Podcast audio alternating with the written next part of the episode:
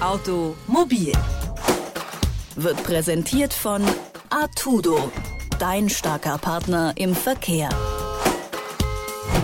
Hallo und herzlich willkommen zur neuen Folge von Automobil, dem Mobilitätspodcast von Detektor FM. Mein Name ist Valerie Zöllner, schön, dass ihr zuhört. Die vergangenen Folgen standen bzw. stehen immer noch unter dem Thema Mobilität im All. Und heute, da geht es um einen kleinen Helikopter namens Ingenuity. Nicht einmal ein Meter groß, kaum zwei Kilo schwer. Kostenpunkt 8 Millionen Dollar. Ingenuity bedeutet so viel wie Scharfsinn oder Einfallsreichtum, fliegt maximal 10 Meter hoch und hat eine Reichweite von 300 Metern. Erstmal nicht so viel für einen kleinen Helikopter. Vor allem, wenn wir bedenken, dass normale Drohnen ja schon weiterkommen.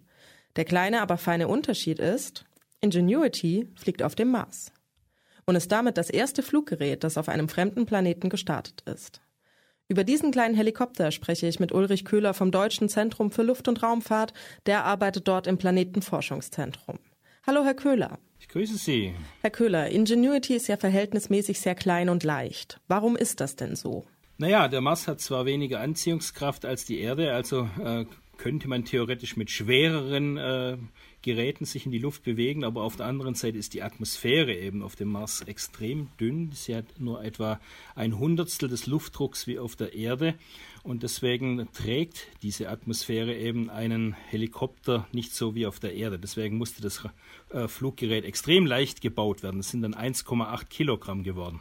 Aber wie kann denn ein Helikopter, der eigentlich nur aufgrund von Luftverdrängung fliegen kann, im fast schon luftleeren Raum fliegen? Das war die große Kunst bei diesem Experiment. Und man muss wirklich von einem Experiment sprechen, weil die NASA hatte schon vor zehn Jahren bei dem Vorläufer von dieser Mission bei äh, Curiosity diese Idee, einen Helikopter mitzuführen und dann haben sie alles durchgerechnet und sind tatsächlich zu dem Schluss gekommen, dass es nicht klappen würde. Ähm, dann haben aber ein paar hartnäckige Ingenieure bei der NASA am Jet Propulsion Laboratory in Pasadena in Kalifornien haben sich das alles nochmal durch den Kopf gehen lassen und haben so lange modelliert, bis sie gedacht haben, jetzt müsste es eigentlich gehen mit einer entsprechenden äh, Zahl von Umdrehungen, über 2000 um, oder an die 2000 Umdrehungen pro Minute und eben nur 1,8 Kilogramm, ganz, ganz leicht. Und dann haben sie eine Simulationskammer gebaut, praktisch so einen großen Silo, der äh, Marsbedingungen simuliert hat, also die ganz dünne Luft eben. Und siehe da, es hat funktioniert und dann hat sich die NASA dazu entschlossen, das Experiment mitzunehmen zum Mars. Mal blöd gefragt, wofür brauchen wir Ingenuity eigentlich? Also welche Daten liefert denn der kleine Helikopter?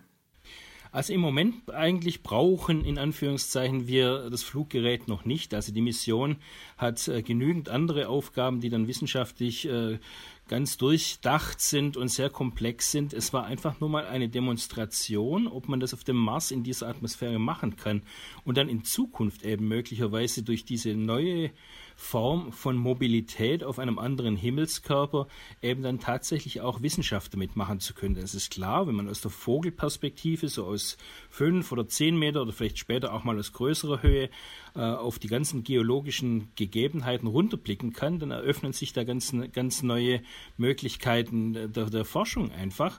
Und das ist eigentlich jetzt der Durchbruch, der damit geschafft worden ist, also dass man in Zukunft möglicherweise den Mars auch mit so einem kleinen Fluggerät erforschen kann. Bei so einem kleinen Helikopter sprechen wir jetzt aber nicht direkt von Personenbeförderung, richtig? Das ist richtig. Personenbeförderung ist, ist da noch ganz außen vor. Es ist ja ohnehin noch gar nicht klar, wenn der Mensch zum ersten Mal auf dem Mars landen wird. Also das wird sicherlich nicht vor, den, vor Mitte der 30er Jahre, vielleicht erst in den 40er Jahren sein. Und äh, tatsächlich äh, hat man dann ganz andere Massenprobleme, etwas in die Luft zu bekommen, in die dünne Marsatmosphäre. Also das ist, daran ist tatsächlich noch nicht gedacht.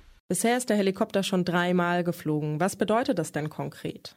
Er ist tatsächlich sogar schon sechsmal jetzt inzwischen geflogen. Das heißt, die Anfangsexperimentierphase ist abgeschlossen und äh, der Rover kann sich jetzt seinen eigentlichen wissenschaftlichen Arbeiten widmen.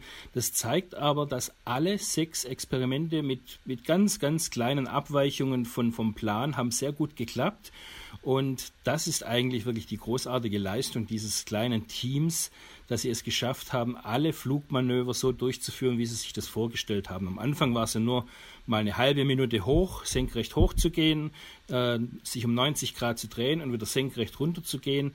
Und inzwischen kann Ingenuity so programmiert werden, dass also Strecken von mehreren Zehnermetern bewältigt werden können, Kurven geflogen werden können, die Geschwindigkeit variiert werden kann. Also, also alles das möglich ist, was man jetzt beispielsweise mit einer Drohne auch bei uns auf der freien Wiese machen würde.